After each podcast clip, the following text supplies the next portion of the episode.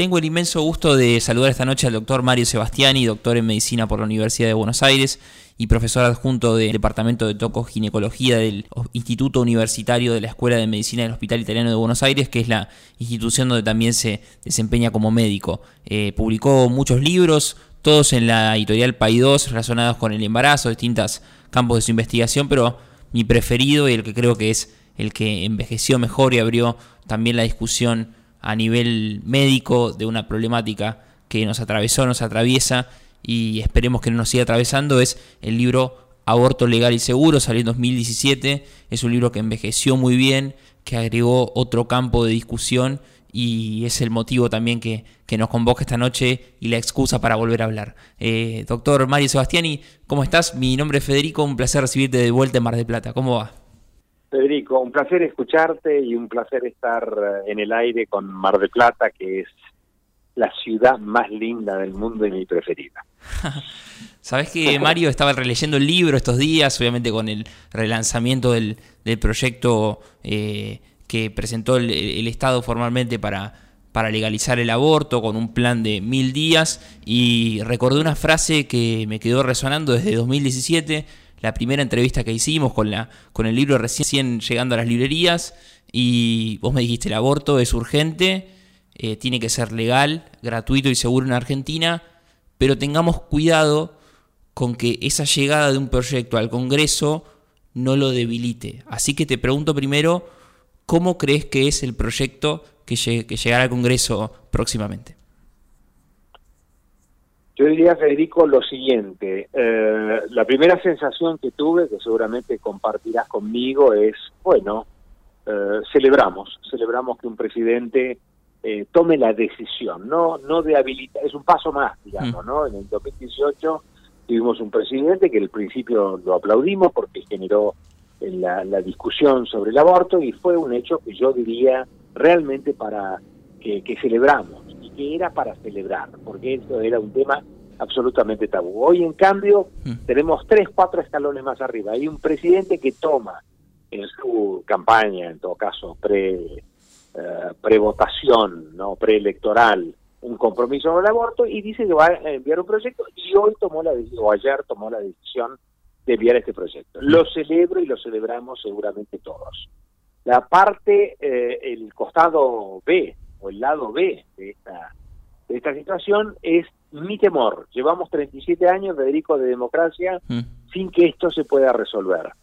Entonces la pregunta es, la pregunta, eh, digamos, ¿están dadas las condiciones para esto? ¿Están dadas las condiciones? O, la pregunta directa al señor presidente de la República es, presidente Alberto Fernández, ¿usted tiene los votos para, para poder eh, lograr, digamos, la despenalización tan necesaria del aborto en la Argentina. Y acá tengo dos sensaciones, te dedico dos lecturas. Hace mm. tres días un colega tuyo dice, no están los, los, los votos, y lo, y lo explica bien. Dice el senador tal por cual, yo, Tucumán, Salta, Formosa, bla, bla, bla, bla, bla, no están, faltan votos para poder aprobar. Hoy, en cambio, en algún portal, ya no me acuerdo cuál, mm. eh, parecería que están los votos. Entonces, eh, Federico, eh, tengo, digamos, tengo prudencia, prudencia en la espera. No quisiera volver a vivir lo del 2018 que se perdió. No, yo no perdí nada, vos, Federico, no perdiste nada. Los que perdieron acá fueron las mujeres. Por lo cual no, no quisiera volver a reeditar esta situación. No quisiera ni escuchar nunca más a un presidente como Mauricio Macri que diga que es el triunfo de la democracia qué flaco triunfo que mande a las mujeres a la clandestinidad para interrumpir el embarazo, ni tampoco quisiera escuchar a un presidente y que ojalá que no sea Alberto Fernández que diga, eh, uy, hicimos todo lo posible pero no lo logramos.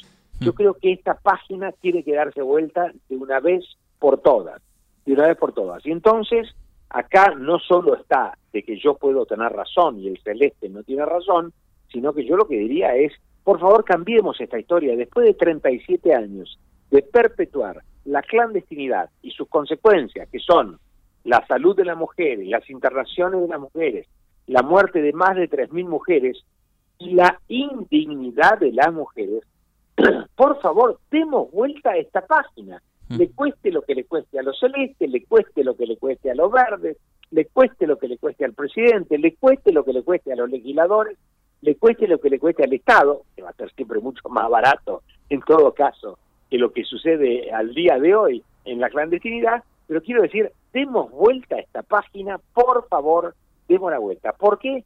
Porque es la manera de parecerse a una democracia moderna como existe en otros países, mm. porque está demostrado que hay menos aborto cuando se legaliza el aborto porque se, se le da mucho mucho combustible a la anticoncepción, a la educación sexual y a la educación, porque eh, eh, eh, Uruguay tiene una muerta en siete años, una muerta en siete años desde la legalización, tiene menos muertes Uruguay que Canadá.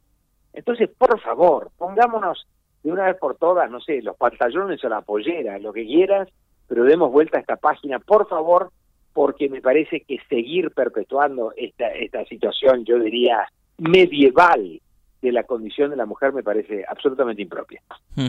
Eh, el libro Aborto Legal y Seguro, publicado por Paidós, disponible en cualquier librería del país, eh, le da un sustrato muy interesante a la discusión sobre el aborto. Pienses lo que pienses, ahí te vas a encontrar con muchas estadísticas, con muchos datos, con muchos casos de la Argentina, del exterior, como nos nombrabas, y de, creo que son dos o tres páginas, una seguilla de dos o tres páginas, donde vos decís, los abortos en Argentina se hacen todos los días, son tan seguros como las chicas puedan pagarlos y haces un recuento de desde, la, desde las hojas de perejil, son dos, dos páginas que te, que te, revuelven el estómago, te, te, te, llenan la sangre y te pregunto cómo se eh, agravó por el coronavirus las cuestiones de salubridad de chicas que van a cualquier lugar a hacer un aborto en condiciones que son totalmente inseguras para, para su vida. Muy bien. Eh, celebro que, que vos me menciones la página, no porque las haya escrito yo, sino que son realmente la historia viviente de lo que ha sido, de lo que ha sido la indignidad, el dolor, el menosprecio de las mujeres en los años en que han tenido que recurrir a esos instrumentos o a esas estrategias. Por suerte hoy eh, esta página se ha dado vuelta, le guste o no le guste a los legisladores, le guste a los electos o no le guste. Hoy contamos con el misoprostol, mm. con lo cual, eh, digamos, hoy el aborto se ha vuelto un evento, yo diría, muy seguro, muy seguro, independientemente de la ley, se ha vuelto un evento muy seguro. Lo que pasa, eh, Federico, es lo siguiente. En la pandemia, más que se haya visto perjudicado el aborto, en el sentido de que aquellos que nosotros, aquellos que acompañamos a las mujeres en el proceso de interrupción del embarazo, repito, no hacemos abortos, acompañamos, tratamos, tratamos de disminuirle el riesgo, tratamos de asesorarlas, tratamos de explicarle cómo somos, se toman las pastillas, las recibimos en las guardias sin victimizarlas, sin denunciarlas, comprendiendo la situación que están viviendo y tratando de darle lo mejor y además tratando de hacer eh, prevención al futuro con buena anticoncepción, esto no se ha habido, no se ha visto, yo diría, eh, disminuido eh, en, en la época de la pandemia. Lo que sí se ha visto disminuido acá y en todas partes del mundo es el acceso a los anticonceptivos. En, en, son varios los países, aún, aún los países centrales, o yo diría del primer mundo, que han manifestado su preocupación porque la pandemia aleja a las mujeres de la anticoncepción, porque la farmacia está cerrada, porque eh, no pude ir a buscar la receta a lo del médico, porque tuve que comprarlo y vale un montón de plata, no hay ninguna duda que las mujeres han pagado un precio caro en esta situación. Digo, las, las mujeres eh, pobres y las mujeres con mejor, digamos, situación socioeconómica, también han pagado su precio o su déficit en el acceso a los anticonceptivos. Con respecto al aborto, yo diría no tanto porque hoy estas cosas nosotros las podemos manejar perfectamente vía mail, vía, vía WhatsApp, eh, y, acompañamos, seguimos acompañando a las mujeres para mostrarles cuál es el camino seguro para la interrupción del embarazo. Mm. Eh, valga la aclaración que cuando vos decís acompañamos a las mujeres, lo haces desde tu rol de médico, un rol que te trajo muchísimos problemas, algunos están en, el libro de cuestionamientos de cómo un médico puede decir algo así, tenés un montón de años de trayectoria, eh, sos uno de los médicos obstetras más reconocidos de la Argentina, y, pero hago esa diferenciación porque por ahí alguien que enganchó la, entrevista empezada dice por ahí lo está diciendo desde su rol de hombre, pero creo que lo está diciendo desde el rol de médico, así que hago esa pequeña diferenciación. Mario, y te pregunto también sobre una de las revelaciones más grandes del libro, que es cuando vos contás que escribí siendo muy jovencito una carta de lectores al diario La Nación. Eh, las preguntas que te hacías ahí, eh, ¿encontraron algún tipo de, respuesta con tantos años de trayectoria? Yo diría que esa carta fue el inicio de mi exposición pública. Es como, es como, es como hacer algo y ver qué pasa. Tirar una piedra y a ver qué pasa. Mm. Y a ver qué me iba a pasar con esta carta de lectores. La verdad que, eh, por supuesto que seguramente eh, la carta fue criticada por algunos. En, ese, en esos momentos, Federico, la carta de lectores tenía, eh, digamos, eran cartas, una a favor y una en contra. El sentido de la carta de lectores en un diario tiene que ser el sentido de escuchar la voz de sus lectores y de escuchar las distintas posiciones que existen sobre determinadas eh, situaciones, problemas que hay en la sociedad. Es, es enriquecedor la carta de lectores porque no lo está escribiendo un periodista, sino que lo está escribiendo el propio lector con sus vivencias. Entonces yo diría, fue el primer hito que me marca un posicionamiento en la sociedad y de ahí en más no paré, eh, digamos, nunca más. Y yo diría, Federico, para aquellos médicos que tienen miedo de asumir esta posición, que la verdad es que no me ha pasado mucho. Por supuesto, he recibido alguna crítica de algún colega, mm. pero nunca me ha afectado en mi carrera académica, no me ha afectado en mi carrera dentro del hospital. En todo caso, yo diría que tengo, el, eh, eh, tengo la estima por parte de los colegas, sean celestes o sean verdes, de que he tenido una posición coherente eh, en el tiempo. por supuesto, en las redes sociales está quien le dice a mi madre por qué no me abortó, el que me quiere matar, el que me quiere asesinar, el que le parece que soy una persona execrable para la para la sociedad, pero bueno, esto es un poco esto esto le pasa a todos aquellos que están en redes sociales, digamos, y que tienen una posición tomada frente a cualquier tema, el que se te ocurre, desde el fútbol al arte o lo que fuera, siempre hay, eh, digamos, eh, estas críticas y hay que, que, hay que comprender que esas son las leyes del juego. Pero en realidad yo diría que eh, hemos crecido mucho porque yo en algún momento puedo decir que estuve bastante solo en esta situación y hoy en cambio me parece que estoy, digamos, eh, yo no lo dieron a nadie, pero somos muchos, muchos los médicos que tenemos posición tomada, mucha gente de la salud, de la psicología inclusive, de la, de la enfermería, muchas personas que hemos tomado una posición determinada de, militancia y siempre, yo diría, con un discurso, eh, Federico, si me permitís, con un discurso absolutamente honesto. Sí. Acá no estamos guionados por nadie. Nosotros manejamos el tema, dos, dos vertientes, que es la salud pública y la dignidad de las mujeres. El discurso celeste, que yo puedo respetar, sin ninguna duda puedo respetar, porque vos sabés que en la sociedad existe todo un ideal mariano de lo que es la maternidad, no hay cosa más linda que traer hijos a este mundo, no hay cosa más linda que tener bebés, no hay una mujer tiene que abnegarse eh, por la vida de su embrión, de su feto o de su hijo, tiene que abnegarse.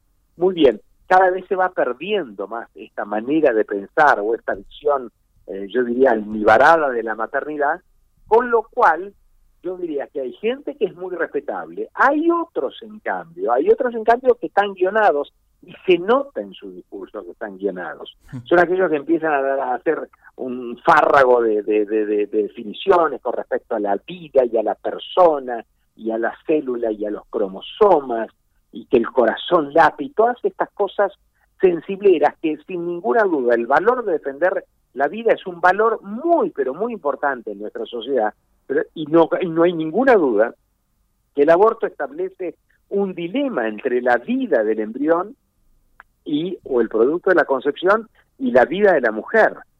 No hay ninguna duda de esto, pero de cualquier manera lo que lo que el celeste sabe, el celeste que milita, eh, es un celeste que ha estudiado, que ha leído, sabe perfectamente que su actitud o su magnífico eslogan de defender las dos vidas no sirve para nada, porque por, por, por digamos, decir que con la prohibición del aborto se defiende la vida es no entender que tenemos eh, con la prohibición de tres a cinco veces más abortos que en otros países, léase Estados Unidos o léase Suecia, cinco veces más abortos que Suecia, y en realidad no se defiende la vida de la mujer porque todavía hoy, por suerte, por suerte, muchas menos, y gracias al misoprostol y gracias a la militancia de los equipos de salud, yo diría que hay muchas menos muertes este, que, que anteriormente, pero la, pero la democracia tiene más de 3.000 muertes de mujeres que estaban eh, que han muerto por complicaciones del aborto. El celeste que milita,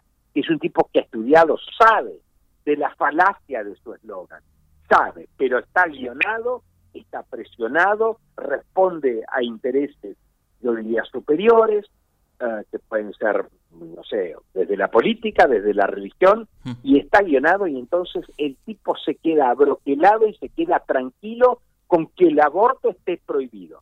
Chau, las consecuencias no le interesan. El aborto tiene que ser prohibido porque es un evento moral superlativo. Y la verdad es que la verdad es que esto no es así. Por otro lado, Federico, si me permitís, mm. eh, yo diría la, la, la ley es importante, pero claro que es importante. Es una ley que si sale no me voy a permitir festejarla, Federico, mm. porque es una es una ley de reparación. Eh, no, no, no hay ningún festejo nos tendría que dar vergüenza que en 37 años recién ahora salga esta ley. No merece ningún festejo. Yo diría que en todo caso merece tranquilidad para la dignidad de las mujeres. Pero este, ojo que nosotros no estamos inermes, el equipo de salud. Tenemos un código penal que dice que el aborto no es punible cuando está en defensa de la salud de la mujer. Tenemos el fallo FAL, tenemos la guía de, interrupción del embarazo legal y seguro del Ministerio de Salud, nosotros no estamos inermes, estamos trabajando de cara, digamos, no debajo de la mesa, sino arriba de la mesa. Y en las consultas nuestras tratando de disminuirle el riesgo a las mujeres y tratando de que tengan un aborto seguro y la prevención de otro embarazo no deseado. Así que no estamos esperando ninguna ningún ningún maná del cielo de senadores y diputados nosotros ya estamos trabajando. Lo que ellos tienen la obligación moral, aún que piensen en contra, es de por favor dar vuelta a esta página. Eh, me quedé pensando, Mario, en, lo que decías de, de, que tu prisma para ver las cosas es primero pensar en la salud pública y luego, o en un mismo eslabón, pensar en la dignidad de las mujeres y luego todo lo demás. O sea, luego cualquier tipo de, eh, posición política o ideológica, pero que tus dos principales banderas son esas. Eh, y me acordaba de otro libro que algunos encuentran paralelismo, ¿no? En, la lucha por la legalización del aborto y de la, del autocultivo de, cannabis, de cannabis medicinal. Y hace algún tiempo tuve la posibilidad de entrevistar a, a Valeria Salech, que es la presidenta de Mamá Cultiva, eh, y me contaba un episodio que cuenta en su libro también, valga el juego de palabras, que es un encuentro con el legislador Diego Bocio, que le dice algo así, en resumidas cuentas, yo te apoyo, pero no puedo votar a favor esto porque no me conviene. Y uno se le, se, le pone la piel de gallina y dice cómo un representante del pueblo, alguien que fue votado, alguien que representa los intereses de, una mayoría, puede eh, decir en una definición tan simple y tan brutal, me gustaría votarte, apoyo estos ideales, pero no me conviene. Entonces te pregunto también, ¿qué pensás sobre, sobre eso? Yo lo que pienso, Federico, es, eh, eh, está claro que me enoja, al igual que vos, está claro que te enoja. Lo que yo diría es, hay que comprender que quien está sentado ahí eh, no tiene el mérito de estar sentado, muchas veces pertenece a una lista sábana, mm. existen, yo diría, existen existen jerarquías en los partidos políticos y existen órdenes en los, en los partidos políticos al respecto, representan sectores, o sea, vamos a ser claros, una, eh, un palacio legislativo no es un jardín de infantes, es un, es un lugar plagado de intereses, plagado de intereses. Eh, ahora, yo comprendo la situación de los legisladores. Lo que digo, y lo acabo de decir recién, es o lo acabo de, creo haberlo dicho recién, es, vos es una cosa, yo te digo, te puedo entender que el legislador tal por cual no pueda votar, y, digo que lo haga por convicciones personales, mm. te lo creo, te lo creo. Tengo el otro que me dice, Mario, no puedo, me queman la casa, o no puedo, yo, yo me presento a las elecciones del año que viene, la iglesia tal por cual me va, me va a castigar, me va a mostrar todos los trapitos sucios que yo tengo. Este, estoy muy presionado. ¿Sabes una cosa? Te comprendo. Ahora, el día de la votación, para este tema, yo lo que diría es, ¿quieres hacer un acto cívico? No vayas al recinto. No vayas al recinto. O sea, en vez de empeñarte en votar en contra, ese día no vayas al recinto. Tu acto cívico debe ser, no voté a favor, no voté en contra, no voté a favor porque no puedo, muy bien, pero tampoco fui. Mm. No vayas al recinto. Claramente, Federico, siguiendo tu línea y tu enojo, que también por otro lado comparto, yo diría que un político de raza es aquel que en contra de sus propias creencias personales, sin embargo, sin embargo accede a favorecer algo que le haga el bien a la población, porque lo que se, digamos, de alguna manera se discute en los palacios legislativos son los problemas de la gente. Entonces yo puedo ser, a ver, vamos a ponernos en un término económico que todos vamos a comprender. Yo puedo ser un liberal, pero vos sabés una cosa, a veces voy a tener que votar, digamos, por la estatización de algo. Puedo ser un estatista, pero vos sabés una cosa, llegada la circunstancia, puedo comprender que haya que eh, tomar una política liberal o que haya que, no sé, eh, privatizar una empresa pública, eh, lo que fuera. ¿Por qué? Porque en este momento y en estas circunstancias esto va a ser un bien para la población. Entonces, no puedo ser un caprichoso, un, necio, un, tipo que no me pueda mover con, con, con flexibilidad cuando voy a sentarme a una Cámara de Legislación. Yo puedo tener mis principios en mi casa, con mi mujer, con mis hijos, con mis amigos, pero cuando soy legislador, que soy un agente público, que me paga el salario, la gente tengo que hacer lo que al pueblo le conviene. En el caso del aborto queda clarísimo que no sirve la estrategia de penalización para prevenir, eh, digamos, o para favorecer la vida de los embriones, porque las mujeres se hacen, eh, digamos, interrumpen el embarazo, sea cual sea la situación, democracia, dictadura, peligro, eh, esas dos, tres páginas que vos leíste, ¿qué significa eso? Ponerse una aguja de tecer. ¿Qué significa ponerse un tallo vegetal? Mm. Significa la desesperación de una mujer frente a esta situación. Con lo cual, un político de raza sería aquel que sabe dejar en casa sus eh, o en su intimidad sus creencias para votar lo que le hace falta a la gente. Entonces, a estos legisladores lo que le pido yo es un acto cívico de enorme moralidad que es, por lo menos, no vayan al recinto ese día. Sí, sí, claro. Después vuelvan a, sus provincias tranquilos o con la tranquilidad de conciencia de, que tomaron esa decisión. Que hagan lo que puedan también, que hagan lo que puedan. Las mujeres hacen lo que pueden, que ellos también hagan lo que puedan, pero con una mano en el corazón. Ya, ya hemos discutido, creo que fueron 800 horas eh, en el año 2018. Sí, sí, estuviste vos ahí. Han escuchado todo. Mm. Han escuchado la filosofía, la medicina, la ética, la religión, mm. la psicología. Han escuchado todo. Vamos, vamos por favor, vamos mm. por favor a poner las cosas en su lugar. Te cuesta, te comprendo. O sea, es una cosa, te comprendo.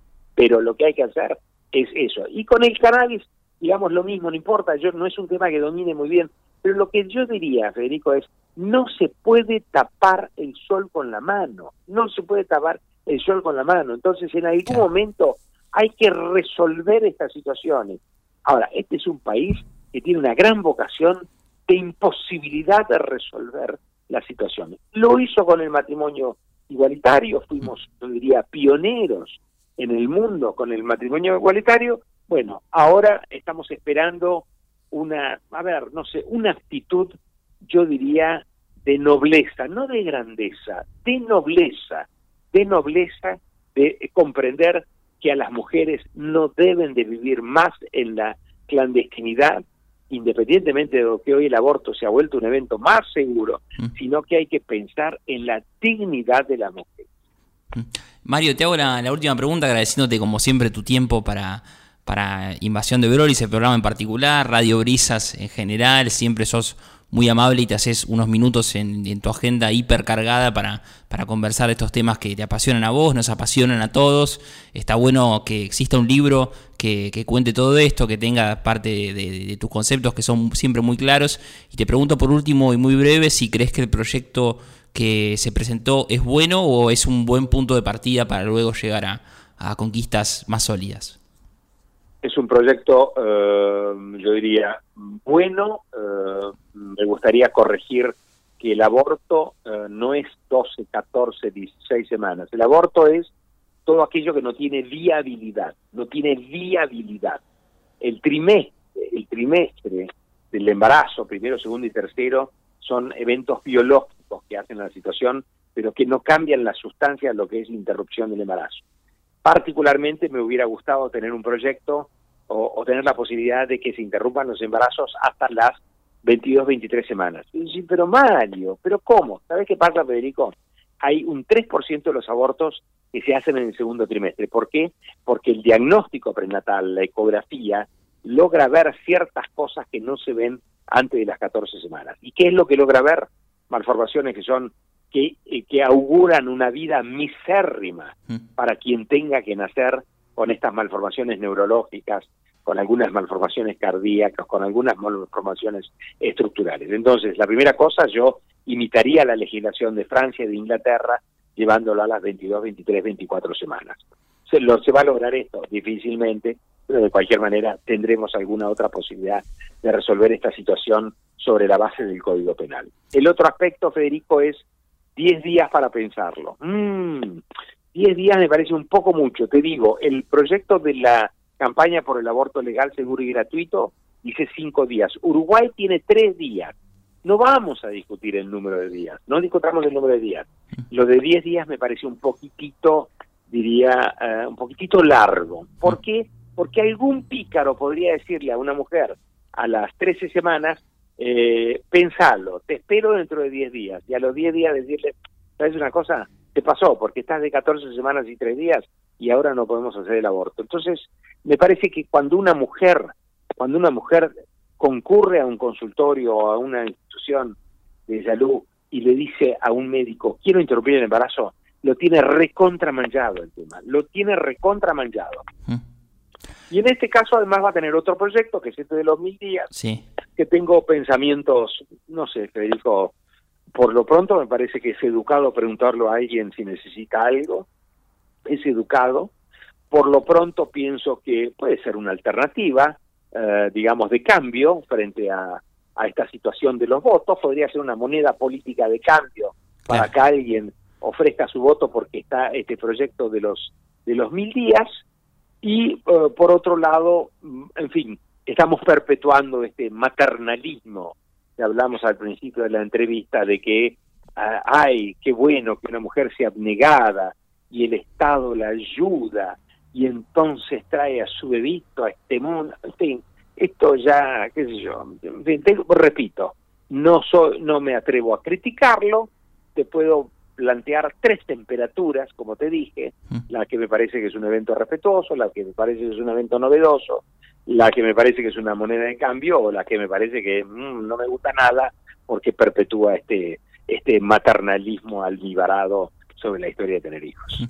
Mario, te agradezco nuevamente tu tiempo, tus libros son geniales em, sobre el embarazo, eh, el último aborto legal y seguro que se consigue en todas las librerías del país, es casi como una Biblia, abrió también el juego a muchos libros de, que salían por Editorial 2, por otras editoriales eh, sobre el tema, está, está buenísimo, en su momento hizo mucho ruido, hoy en día lo sigue haciendo y eso habla de, que envejeció bien y que tus conceptos siguen siendo igual de claros que los que escribiste hace tres años. Así que te, agradezco mucho y te dejo un abrazo muy grande.